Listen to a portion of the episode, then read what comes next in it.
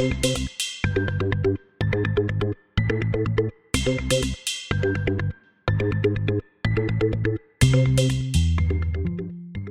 привет, это подкаст понедельника, его ведущий Аня Игорь. Привет. Сегодня у нас в гостях журналист Иван Сурвила. Привет. Ваня делал интервью о личном э, с разными, мне кажется, общественными деятелями, от, не знаю, Тины Канделаки, э, Юрия Сапрыкина, Наринская. Ваня делал спецпроект для Сноба, писал для Вилладжа, для Афиши. Я не хочу перечислять все эпитеты, которым Ваня называли, когда он запустил свою рассылку, но, в общем, Ваня как бы начинающий и при этом супер классный, успешный журналист, как считается. И мы подумали, что было бы интересно поговорить э, немного про журналистские привычки и в целом про журналистскую этику. Есть ли она, как не относиться? И э, нам хотелось поговорить именно с человеком, наверное, нашего возраста, который тоже недавно, типа, начал, хотя гораздо более профессионально, чем мы, потому что мы никогда не пытались быть журналистами, но так вышло, что нам приходится брать интервью, вот, и мы хотели обсудить это с Ваней, как это правильно лучше делать. Ну, брать интервью — это просто такой мета-навык, для которого на самом деле не нужны ни образование, ни какие-то специальные знания, потому что интервью — это просто разговор. То есть все разговоры в нашей жизни, по сути, такие мини-интервью. А что тебе кажется, какие твои качества делают тебя хорошим журналистом? Я умею слушать. Это единственное качество, которое, которое делает вообще хорошим интервью. Кажется ли тебе, что важно быть эмпатичным, когда ты разговариваешь? Ну, конечно, но я это как-то осознанно не включаю. Это, может быть, работает на каком-то несознательном уровне. Но вот э, мои собеседники, когда я разговариваю с ними, после уже разговора часто говорят, что ну, вот ты сел столбом, смотрел на меня, и мне типа надо было что-то говорить. Вот. А это работает только для интервью или это работает для, не знаю, расследований или э, экспериментов других жанров? Ну, я думаю, что э, конкретно история с э, тем, что ты слушаешь человека внимательно, э, слышишь то, что он говорит, и на основе этого там может он либо задать какие-то вопросы, работает, опять же, в принципе, для жизни. А в расследованиях это тоже может помогать там при общении с источниками. Поэтому, ну, это мета-навык, как, как я уже сказал.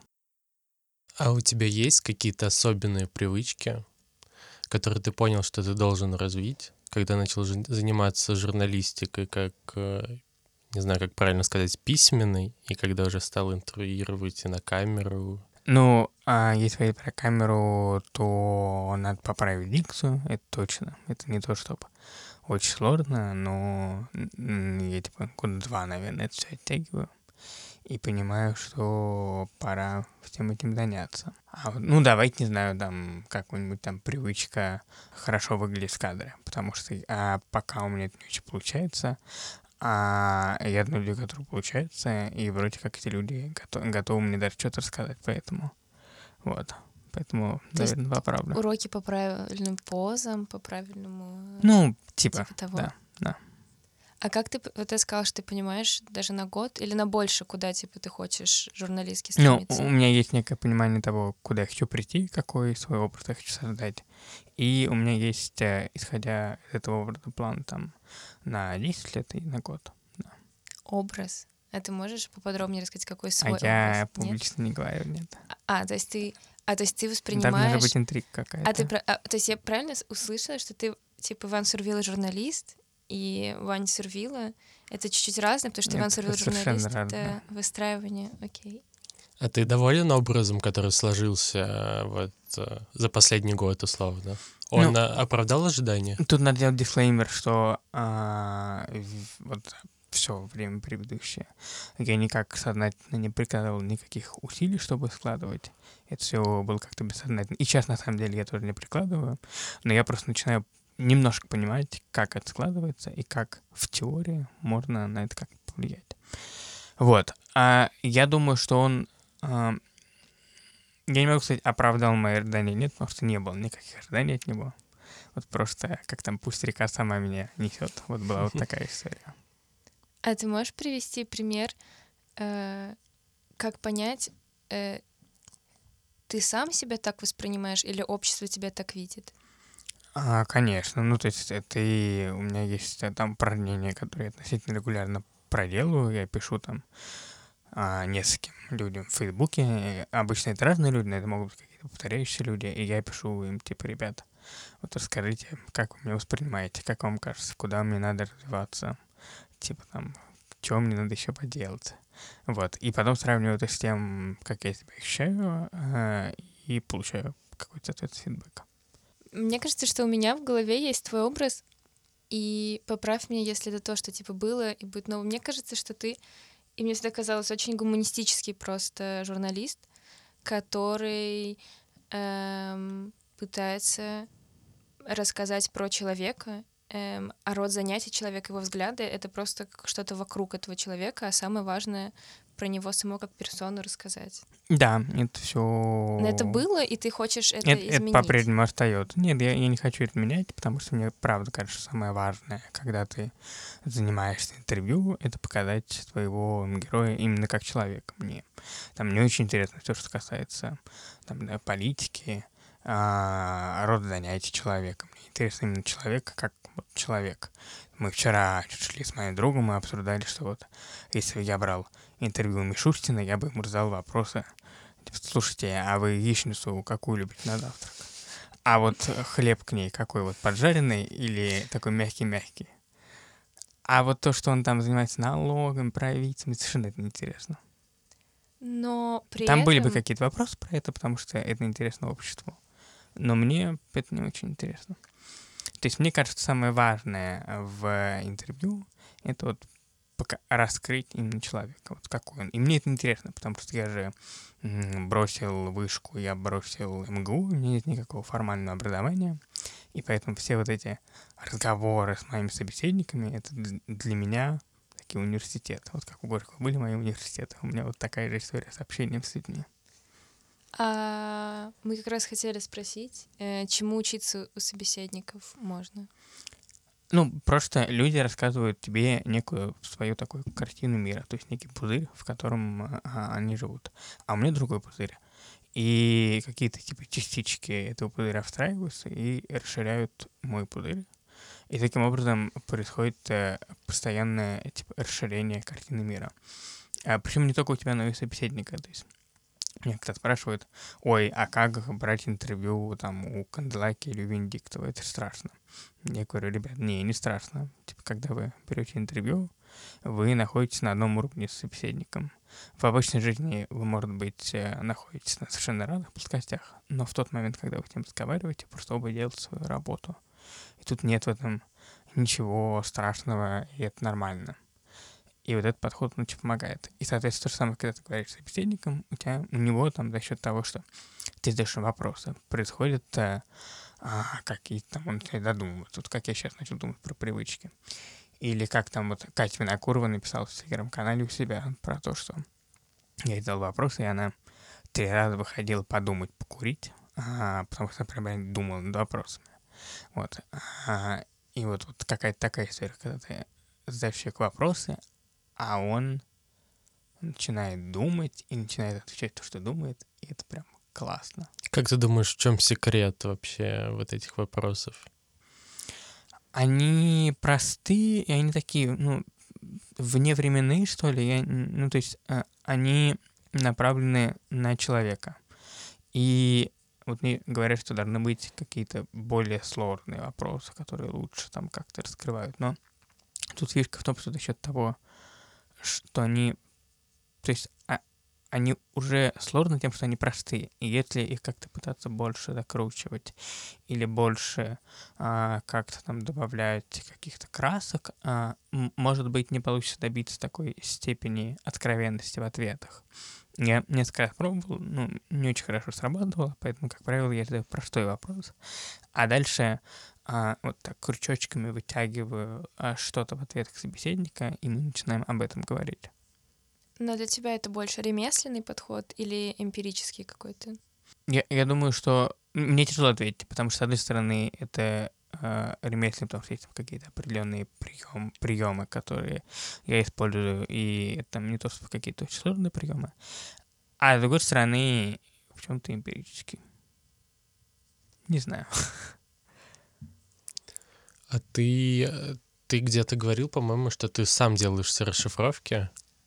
Я делал когда-то сам расшифровки, а потому что...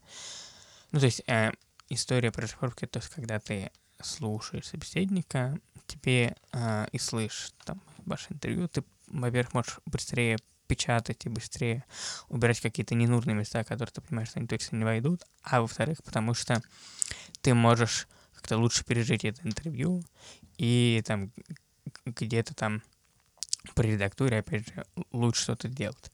Но я уже очень давно не расшифровываю сам, потому что мне просто, ну, то есть это не окупается по времени, и я поэтому отдаю расшифровщику. Но э, расшифровка просто и редактура, может быть... Э... Редактуру я ненавижу сразу скажу. Да, вот, может быть, просто журналистка не другие, но в подкастах есть эти два элемента. Да. Мы расшифровки не делаем в силу того, что это сложно, но хотели бы тоже. А вот редактуру нам приходится делать и еще э, аудиообработку. И это все рутинные вещи, которые иногда так э, тяжело делать, что ты теряешь э, вот этот огонь, который у тебя был к э, разговору, который был. Ты да, да, у меня, у меня сейчас есть интервью, которое сколько там, два месяца лежит, или даже три месяца. Два интервью, и я их ни разу не открывал, потому что там долго-долго расшифровка, мне все надо отредактировать. И я никак не могу тебя заставить это делать, там люди уже пишут с вопросом, чего, где разговор. Вот. Да, есть. Типа, ну, здесь ну, прием, как посоветую, типа, ты же, ты же очень много расшифровал. Посадить себя за волосы перед документом, и все. Ну, то есть тут история про то, что когда ты начинаешь это делать, когда ты преодолеваешь некое первоначальное сопротивление, дальше уже идет легче. И дальше а, как-то втягиваешься и входишь в некий поток, который при этом это какой-то самый выматывающий поток на самом деле, потому что после там редактуры невозможно. Я, по крайней мере, не могу ничем другим заниматься. И просто, типа, у меня день совершенно убит на редактуру интервью. А потом я там смотрю сериал на Netflix, потому что у меня просто вся энергия ушла на это. Вот. А, и, и я не знаю, к сожалению, никакого другого способа. Ну, то есть можно отдавать на аутсорс, но это надо как-то очень долго искать хорошего редактора, который сможет делать так, как ты делаешь, и все равно потом придется еще раз проходить, потому что э, невозможно вложить твой мозг в голову другого человека. Все равно это будет разный стиль редактуры, и это чувствуется по тексту. То есть это там какие-то натяжения, какие-то ослабления. Вот это все очень, очень сильно ощущается в зависимости от редактуры. Поэтому, к сожалению, вот редактуру только самому. Тебе не бывает страшно эм, на этапе редактуры или на этапе составления вопросов, что ты сделаешь неполный профайл человека или что-то важное не раскопаешь? Ну, у меня нет задачи делать профайл человека. У меня задача открыть человека. Это немножко разные вещи. Мне бывает страшно, что я как-то наврежу собеседнику на этапе либо редактуры, либо ставления вопросов. И поэтому я всегда стараюсь, э, если меня там просят, стараюсь как-то давать на посмотреть редактуру, потому что я понимаю, что когда я редактирую, я все равно меняю, там где-то там меняю слова местами, и за это может нечаянно поменяться смысл, который я даже не уловлю, а собеседник уловит, потому что он хотел сказать что-то другое. И такой там был несколько раз, когда я прислал, мне говорят, что вот тут, тут, тут, типа, я совершенно о другом говорил, вот. Или там был момент, ну, кстати говоря, Катя Винокуровой, когда мы, э, я взял у нее интервью, и мне все обвиняли, что это какое-то продажное интервью, что мне заплатили за него денег и так далее. Ничего не платили. Но суть в том, что все обвиняли, что Катя переписала интервью, и что оно типа совершенно не такое. А Катя в этом интервью исправила один абзац, предупредив об этом во время интервью, сказав, что вот, типа, вот это сейчас было про мою личную жизнь, я могу это поправить при редактуре. Этот абзац она и поправила. И более того, в какой-то в какой-то момент интервью она не очень, ну, типа, хорошо говорит про Путина. А поскольку она член совета там при по правам человека при президенте, я ей прям написал, Катя, а вот тут ты говоришь, типа, вот это, вот это, это, типа, точно окей, точно все хорошо. Она говорит, да, все хорошо, можно пускать. Вот. И, и вот мне кажется, вот вплоть, вплоть до такого как бы надо иногда доходить, чтобы человеку не был потом как-то больно от нового интервью. То есть там пример хрестоматийный, который я много раз уже приводил, история с Кадыровым, когда несколько раз собеседники в интервью говорили что-то плохое про Кадырова. Я всегда это убирал, вне зависимости от того, что там было, потому что я понимаю, что собеседник могут прийти и настучать по голове, а мне потом от этого будет неприятно, больно, больно и стыдно. Ну вот. Бывает ли объективная журналистика и должна ли она быть такой? У меня есть ощущение, что э, объективная журналистика это что-то такое эфемерное, потому что как бы, у каждого своя объективность. И точно так же, например, вот я, говорю про себя, что я беспартийный журналист, что я не принадлежу ни к одному лагерю, а при этом, э, когда я пришел на Арти, э, либеральная фейсбучная тусовочка в комментариях, там что-то 500 с чем-то комментариев написал на тему того, какой я плохой, а как меня расстреливать и так далее. Хотя я никогда открыто не декларировал свою принадлежность. И точно так же, то, что я сейчас работаю, работаю на RT, не значит, что я занимаюсь там пропагандой или я принадлежу к какому-то там другому лагерю, потому что я просто делаю свой проект, не политический, никак не связанный с политикой. Это точно такие же интервью, которые я брал. Но не кажется ли тебе, ты никогда не вставал на баррикады, это правда, но выбор твоих героев до прихода на РТ типа создал ощущение, что ты тоже принадлежишь либеральной тусовке? Ну да, но это же ощущение, которое создалось в самой либеральной тусовке. Да, а но если ты так я... рефлексируешь по своим действиям, ты же не можешь не осознавать это. Ну, конечно, осознаю. Да, я понимаю, что это ощущение создалось у кого-то, но у меня его не было. То есть тут история про то, что мне не очень важно, что подумают другие. Мне важно, что я сам думаю про все это. И мне важно вот понимать, что я сам был там до конца честен. Там не брал ни разу деньги за интервью, хотя предлагали. Ну вот. И там не, не подсуживал в чью-то сторону, там, в какого-то лагеря и так далее. А ты как выбираешь э, героев? Только те, которые тебе интересны, или есть Если мы говорим про э, арти, ну и про мои интервью, исключительно те, которые мне интересны.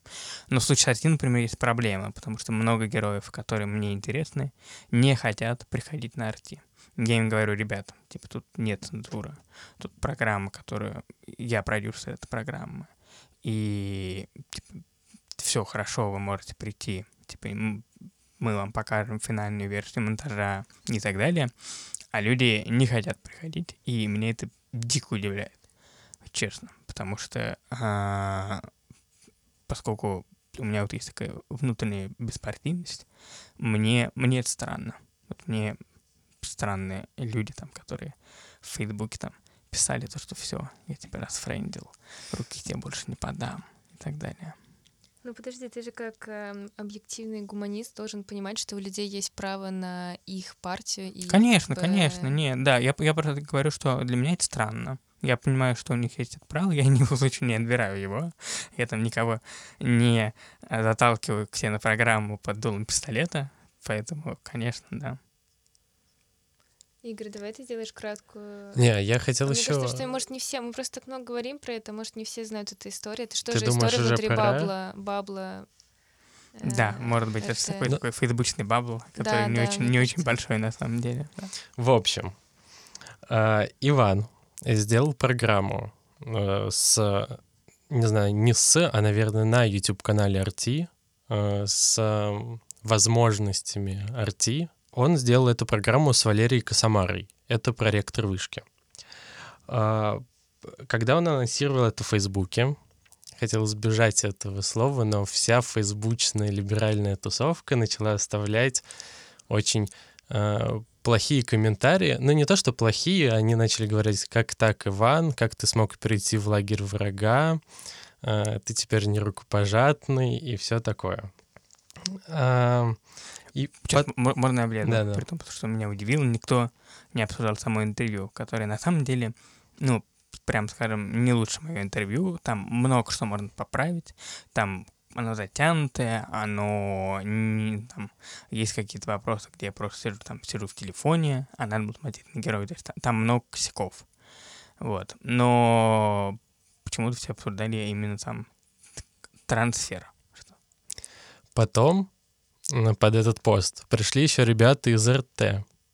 И тоже начали оставлять комментарии, что Ивана стоило бы взять только на эту работу и пригласить к нам только потому, что... Это мама моя написала этот комментарий, кстати. А, да? Да, это Вот. не ребята из РТ. Ребята из РТ, ну, то есть мне не говорили, что кто-то приходил от Арти в комментариях. Да, ну, кажется, в, в общем, просто- призвали даже маму Ивана разбираться в Мама этой Ивана ситуации. лучше вообще. А- Анна Мангайт. Да, написала, Анна да. Мангайт написала маме Ивана, как так вообще все произошло. В общем, это была такая заварушка, которая взбодрила, мне кажется, российский Facebook точно несколько дней. Вот. Все, могу умирать спокойно. Да. Как ты вообще отнесся к этой всей ситуации? Как ты ее пережил? Ага.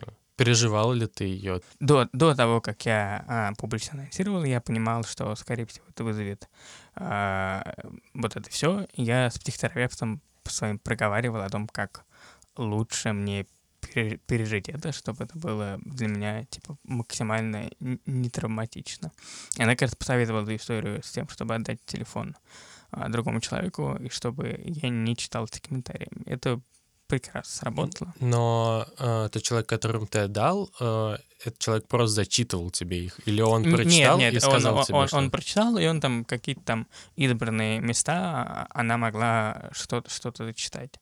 Вот. Но, типа, то есть мне, мне было интересно, что там пишут, и я как-то пытался э, взять телефон в свои руки, а мне не давали, и очень правильно, очень правильно делали. Но ты так и не прочитал. Я э, так не прочитал. Я читал, правда, я читал э, почти все, что писали в Телеграме, а, потому что там просто писали, то есть там э, меньше было какой-то желчи. А Facebook э, я не прочитал, ну, то есть и- и- я потом уже, наверное, дней через пять что-то прокрутил комментарии, посмотрел, кто там расставляет, и, и в Телеграме там же были еще скриншоты комментариев. Вот, и я эти ск- ск- скрины тоже видел, соответственно. Это тяжело для самолюбия. А, хороший вопрос. Я думаю, что это было бы тяжело, если бы я не ожидал всей этой истории. А поскольку я понимал, что, скорее всего, все это начнется. И первое сообщение, которое мне написал, а, это был а, через 2 секунды после публикации поста. А, я вот реально 2 секунды. Мне написал в личку Жень Фельдман, которого я до сих пор очень люблю, очень уважаю. И там а, у него сейчас вышел а, новый номер его самоиздат свой. А, Пожалуйста, поддерживайте его. Там про иммиграцию реально классный. Вот, и он мне написал а, в личку сообщение, и- если что, мы потом это допикаем. Он написал, типа, что-то а, ёбаный стыд, что-то такое. Причем там было ёбаный точка стыд. И я не понял, как воспринимать это сообщение, то есть вместе или по отдельности. Вот, и, короче говоря, я ожидал всей этой истории. Я немножко недооценил масштаб. Я думал, что это будет не на 500 комментариев. А самое главное, что с какими-то там очень важными для меня людьми я все это проговорил еще до того, как все это было публично объявлено. А ты не возвращаешься мысленно к этому сейчас иногда? Кстати, нет. Вот, вот э, то есть, э, почему, кстати, я много к чему возвращаюсь э, в последнее время э, там как в мыслях, но к этой штуке нет. Чтобы ситуация не выглядела однобокой, мы решили взять небольшой комментарий у очевидцев и участников этих событий. И нам дал его главный редактор э, журнала «Секрет фирма» Филипп Вуячич и телеграм-канал «Беспощадный пиарщик». Сразу прошу извинить за плохое качество звука, мы записывали это все отдельно. Вообще я хочу сказать, что комментарии к посту Ивана раскрывают героев его интервью лучше всех его интервью. Это реально живая реакция, а не треп про любимые книжки или там э, ответы на другие вот эти анкетные вопросы. Но вот как бы вот посмотрите, какой крутой контраст получается. А, В интервью Сурвила ты интеллектуал и тонкая натура, а у него в комментариях просто еще один воен из Фейсбука, который живет в кольце врагов, а, и живет, собственно, по какой-то родоплеменной системе, где у тебя есть э, свои и чужие. Э, Свои пишут э, только в определенные издания а, и определенные вещи. А самое главное, они только у определенных людей берут интервью. А если ты перестаешь так делать, ты просто вот э, вылетаешь за периметр, как вот сейчас Иван из него вылетел. А просто проблема в чем? Вот Иван умышленно или нет э, брал интервью типа вот оппозиционных э, таких деятелей. А журналистов, фотографов, медиаменеджеров. Вот важно еще понимать, то, что это все люди вниманием особо не избалованные. Никого вот как-то не парит, э, что они читают, вот, когда они последний раз плакали. Это люди, чей контент, э, как правило, известнее, чем они сами. И вот тут приходит паренек э, и интересуется, когда они плакали в последний раз. А логика у типичного героя какая? Вот у мальчика герой все как на подбор мои давние друзья, да и интервью ему давать приятно. В общем, никаких там вопросов про финансирование источников, э, источники финансирования Медузы он не задаст. Только вот слезы, книжки, там, а другие приятные вещи. Интервью вот ну, такое благообразное получается, можно потом внукам показать, там, на стену повесить. Ну, а дальше вступают в дело когнитивные искажения, и к моменту репоста интервью в Facebook а, для героя Иван уже как минимум мессия от журналистики. А, в общем, а, так вот Иван Сурвила стал молодым оппозиционным перспективным журналистом в глазах вот, я бы не стал говорить журналистского сообщества, а именно вот московской журналистской тусовки. Вот так я бы обозначил. И они начинают возлагать на него какие-то потрясающие надежды, что вот пришел, значит, э, мальчик, он нас спасет от Путина, а мы вот сейчас еще там 100 постов про кровавый режим в Facebook напишем. И я вот, честно говоря, не настолько пристально слежу за всеми публикациями Ивана, но, насколько я знаю, он никогда не записывался, что он пойдет на баррикады, там, э, брать Кремль и так далее. И вся вот эта оппозиционность, она исключительно в глазах э, смотрящих всегда была. Он просто, мне вот кажется, Иван всегда ну, занимался тем, что ему интересно, в меру своих там э, сил. И как это вот мы просто видим еще один классический случай, когда ожидания людей стали их проблемами. И вот э, что единственное плохо, что они стали еще и проблемами Ивана, который, э, кажется, был всеми этими людьми очарован. И сейчас, скорее всего, очень сильно разочаровался. А теперь небольшое интервью с э, телеграм-каналом «Беспощадный пиарщик». Э, первый вопрос. Почему Сурвила собрал столько батхерта в посте с интервью с Косомарой на Раши?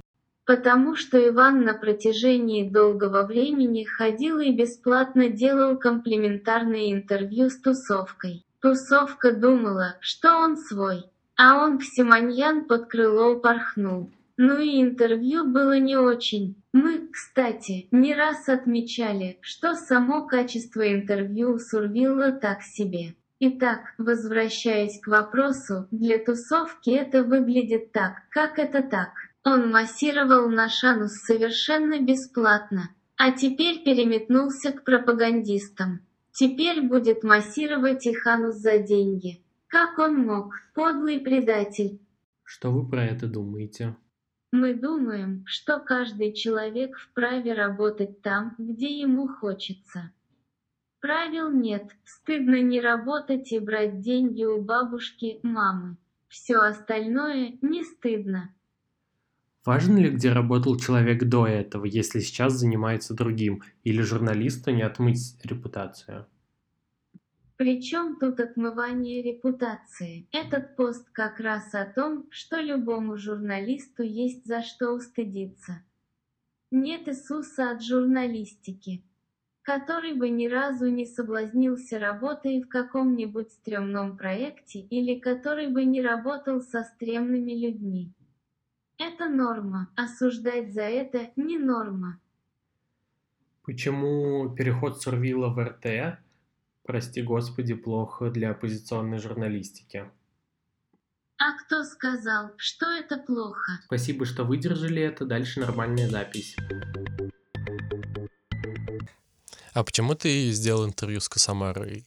Почему тебе Очень просто, потому человек? что нам нужен был какой-то первый герой. Я понимал, что если взять, условно говоря, кого-то э, уровня, не знаю, условного Венедиктова, ну, там, Венедикт не пошел бы, но условно, да, вот как, какого, какого-то там суперзвезду, а, скорее всего, а, это будет типа полным провалом, потому что это первое интервью, и там это интервью в 360, и мы до этого никогда этого не делали. И нам нужен был герой, который интересный и при этом э, не суперзвезда. И который сможет быстро нам э, дать интервью, потому что мы снимали его в конце декабря, типа в 20-х числах, что-то такое, перед праздниками, и надо было, чтобы мы прям могли как-то оперативно все это сделать. Вот. А мне давно хотелось поговорить с Валерией Александровной про вообще всю эту историю. Про нее, про выборы, и в целом понять про то, какой она человек. А, и самое интересное, что, ну, то есть, когда у нас было, по-моему, 5 часов хрона, а, то есть общего записанного материала, и после того, как я вышел а, с последней съемки, мы снимали в два дня, а, в пяти локациях, и пятая а, не вошла, потому что а, мы поняли, что ну, там, просто нечего тут вставлять. В общем, смысл в том, что я вышел, и я понял, что вот за эти пять часов у меня накопилось еще больше вопросов, чем у меня было до того, как мы начинали это. Я понял, что, конечно, идеальное интервью должно, мне кажется, длиться вот 8 часов подряд, чтобы ты вставал с героем и ложился с героем, и весь день слушал его вот такой бубнеж про жизнь. Вот, вот это когда-нибудь надеюсь это сделать. Но э, если ты 8 часов не отрываешься от героя, можешь ли ты не потерять свою точку зрения или просто свою оценку? Не знаю, я не пробовал. Попробую, скажу. Ну, пять часов много. Надо, наверное, сказать, Ну, что... там же не подряд было, а там это было а, в несколько даже. дней, это было там с перерывами, поэтому нормально. Да, поговорим, когда будет 8 часов. Я хотела сказать, что у нас была тоже забавно. Наше предложение о записи случайно совпало с историей про РТ, потому что мы написали Ване, и через день, типа, ты выложил РТ, и мы подумали, теперь он никогда нам не это был, Это был до, по-моему. До? И, и, и, или нет, я не помню. Не, но, мы общем, написали да. до истории. Мы написали до истории, И мы, потом ты выложил, и мы такие, фак, он никогда нам не ответит, типа, все, потому что выглядит очень странно. И, и личка завалена, наверное, Да, да, личка завалена хейтом, мы там за, да, э, потеряем потеряемся. И ты ответил, и это очень классно. И нам показалось, что от этого еще круче будет сделать э, разговор, потому что ты как будто чуть выше всего срача можешь смотреть на эту ситуацию.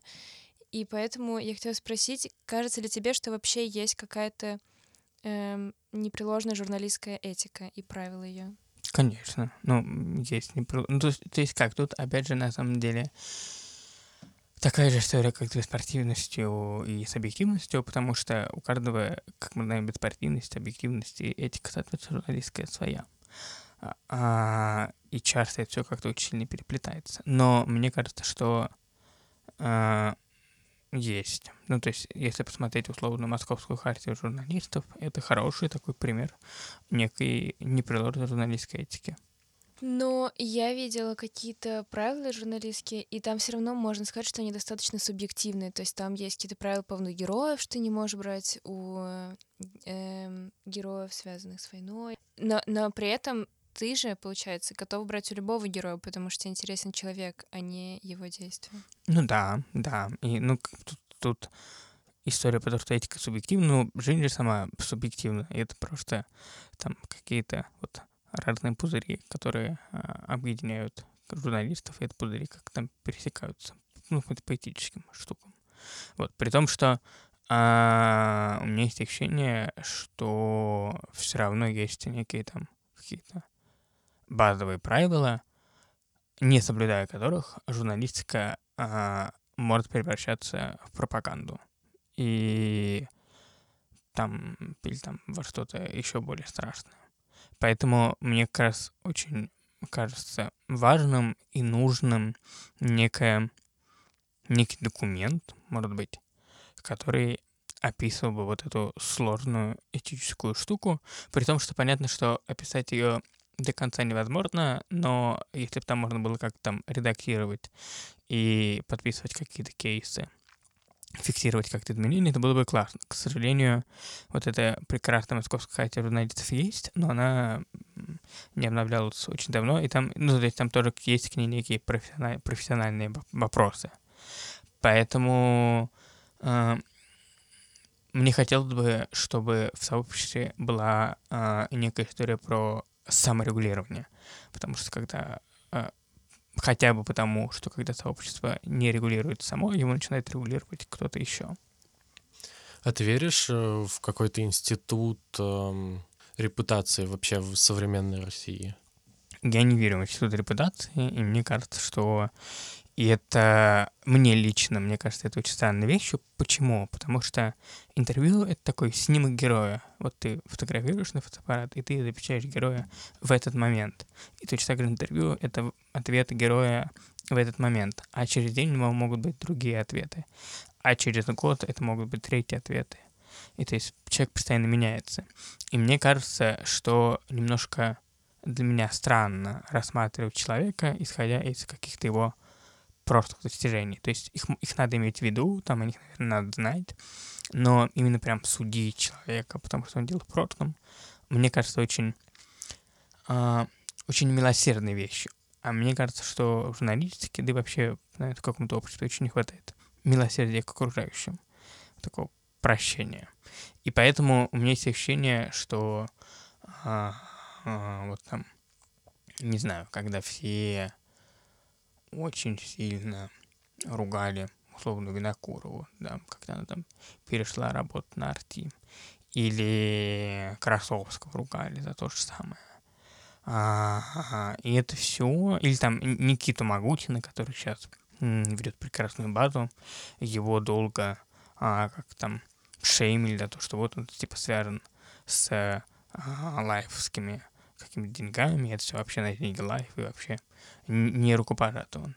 Вот мне кажется, что это все а, в моей картине мира невозможные вещи, потому что если ты говоришь с человеком, то надо как-то понимать, что человек может меняться, что мир сложный, что он многогранный, что человек может менять свое мнение, что он может там по-разному к чему-то относиться, он может взрослеть, он может как-то переживать. Э, и, ну, то есть человек просто меняется, и странно как-то судить его за то, что он говорит, там, 10 лет назад. Вот, это когда, когда там в интервью часто предъявляют, что вот в этом год назад говорили одно. Ну да, год назад я был другим человеком. А есть какие-то у тебя установки, которые ты понимаешь, что они поменялись за сколько, не знаю, три года? 5? Конечно, я думаю, что э, ну, то есть это, э, это, это, это ну, то есть я сейчас попробую выделить что-то, что касается работы, но первое, что мне пришло, это всякие нерабочие штуки. Например, я стал гораздо серьезнее относиться к финансовым вопросам и к тому, как, как вообще, там, как-то там начал вести бюджет, понимаю, там начал инвестировать в акции, э, коплю на пенсию и так далее. Вот. Потом, э, э, что касается журналистской истории, тут сложно выделить какие-то вот прям конкретные установки. Тут скорее просто некий, некий рост, который там, э, скорее всего, происходит из-за того, что просто количество в какой-то момент переваливает в качество, из-за того, что у меня было много интервью. Я, э, ну там, у меня есть там некие там какие-то там приемы и советы, о которых я там часто рассказываю, когда выступаю, например. При всем при этом э, тут история про то, что вот брать интервью — это такой навык, как, не знаю, качать какую-нибудь штангу дали, и если ты долго этого не делаешь, тебе становится сложнее. И поэтому у меня прям были моменты, когда я там долго не брал интервью, и мне было тяжело опять включаться в разговор, тяжело опять слушать, и поэтому... Э, так, ну это вообще все не на тот вопрос, который начали задавать.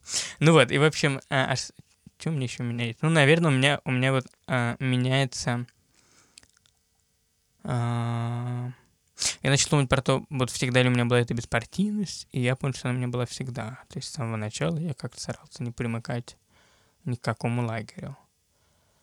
Вот, поэтому, если я что-то вспомню, я скажу, хорошо?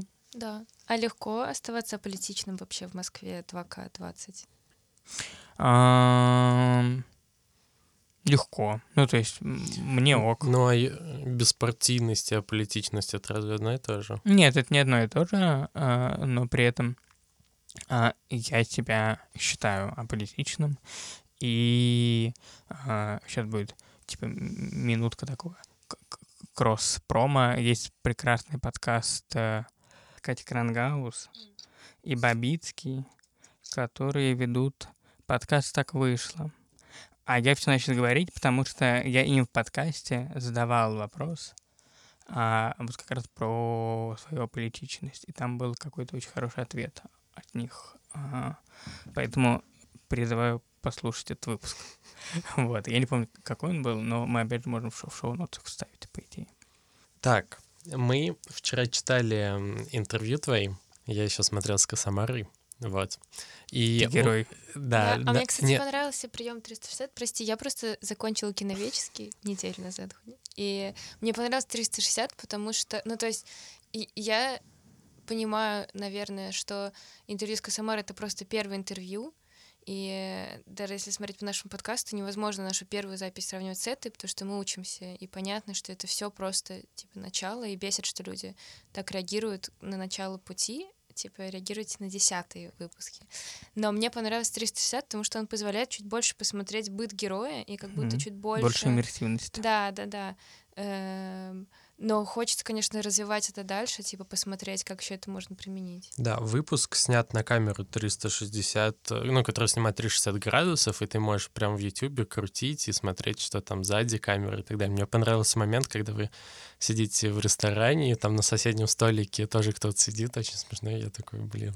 Да. Офигеть. ага. А, А самое главное смотреть, ну, то есть никто не смотрел, кроме меня, по-моему, ну, если у тебя есть шлем виртуальной реальности, А. ты это одеваешь, и ты просто оказываешься как бы на месте этой камеры, и ты сидишь на все это смотришь, у тебя ощущение просто полного присутствия, потому что ты можешь вертеть головой, и картинка будет меняться. Вот. Ого. Вот, к чему я это все? Что мы почитали интервью, посмотрели, освежили все в памяти и решили сделать в конце выпуска небольшой блиц, где мы зададим тебе вопросы, которые ты задаешь в своем интервью. Это украли прием беспощадного пиарщика. Да, но, а, да. но было сложно выбрать на самом деле. Да, было бы сложно выбрать, и мы выбрали немного, а просто так, чтобы Окей, вишенка на торте. это хороший. А, Первый вопрос. А, Чего тебе не хватает в жизни?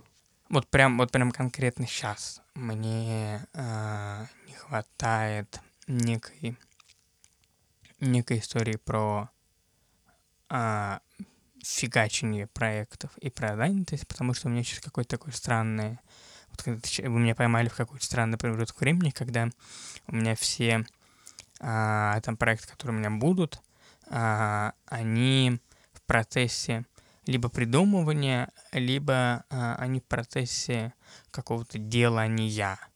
И поэтому, то есть, нет никакого результата. А мне, ну, мне очень нравится результат, и поэтому я вот сейчас в таком а, немного подвисшем состоянии, когда чаще что там зависит не от меня, а, но вроде как вот до, до конца этой недели все должно устаканиться и прийти в некую норму. Я надеюсь, что это произойдет. Вот, поэтому мне сейчас не хватает вот как раз именно ощущения вот прям работы. А что ты делаешь, когда у тебя нет работы? Я вчера до 4 утра смотрел Netflix. А, Так, и второй вопрос. Эм, До какой степени допустимы компромиссы? Классный вопрос, кстати. Спасибо, А, Ваня, за этот вопрос. Да, я сейчас... Да. А я... До какой степени допустим компромисс? Слушайте, мне кажется, что э, тут вопрос не столько про компромиссы, а вопрос про про то, обижаешь ли ты человека. Если ты... То есть у меня такое, если я понимаю, что я обижаю человека, я делаю ему больно, неприятно, я могу, чтобы не сделать ему больно неприятно, пойти на некий компромисс. А, это первое. А вообще, вот если, то есть, а если отвечать прямо на вопрос, мне кажется, что нельзя сказать, что вот, не знаю, там, до, до третьей степени, или там, ну, то есть, это каждый раз человек сам решает, где у него вот такие красные флажки. То есть, я для себя после э, и после, и на самом деле во время, когда все это начиналась история с Арте, как-то очень четко для себя понял, вот дальше чего я не буду доходить. И поэтому, э, то есть, наверное, важно решить, какие у тебя эти флажки. При этом, опять же, надо понимать, что ты можешь поменяться, они могут там повыситься или, пони- или понизиться. Но важно давать себе отчет, почему они повысились или понизились. пони- понизили, условно говоря. Вот, я не буду сейчас говорить, где у меня проходит эта граница, потому что я, там потом я что-нибудь сделаю, и мне предъявят, что вот, потому что у людей в их понимании эта граница будет лежать выше, чем у меня. Вот, но в целом, мне кажется, мне кажется, вообще важным история про саморефлексию и про вот м, такую сверху курса, что ли. Вот как когда ракета ле- летит к цели, она же не просто тупо летит, а она постоянно а, ну, типа, сверяет свои данные, всем не отклонился ли она куда-то. И мне кажется, важно ловить вот этот э, эксцентрик, это отк- отклонение, и возвращать себя на правильный курс. Спасибо. Мне не хочется больше ничего спрашивать потом. Да, что, мы заканчиваем, Да, да? спасибо большое. Да. Вам спасибо. Хотелось, конечно, бы и 8 часов поговорить, потому что жанр интервью про человека, он э, глубинный. Разоритесь на студию. Да. Все, спасибо. Подписывайтесь э, на все, что видите. Ставьте лайки, телеграм, э, Смотрите ВКонтакте, да. Ванины интервью и относитесь к ним спокойней. И как вы поняли, мы забыли спросить Ваню про задание, поэтому попросили его тоже наговорить нам. И опять же, качество звука не очень хорошее, просим извинить. Все, всем пока. Привет. Во-первых, подпишитесь на мой телеграм-канал, я вам сейчас скину ссылку. А во-вторых, возьмите интервью у самих себя. Ну, то есть, чтобы каждый задал себе, самому себе какие-то вопросы, какие-то там неудобные или непонятные, и ответьте на них. Это не обязательно делать публично, это можно как бы а, просто себя сделать, вот, но помогает понять себя здорово.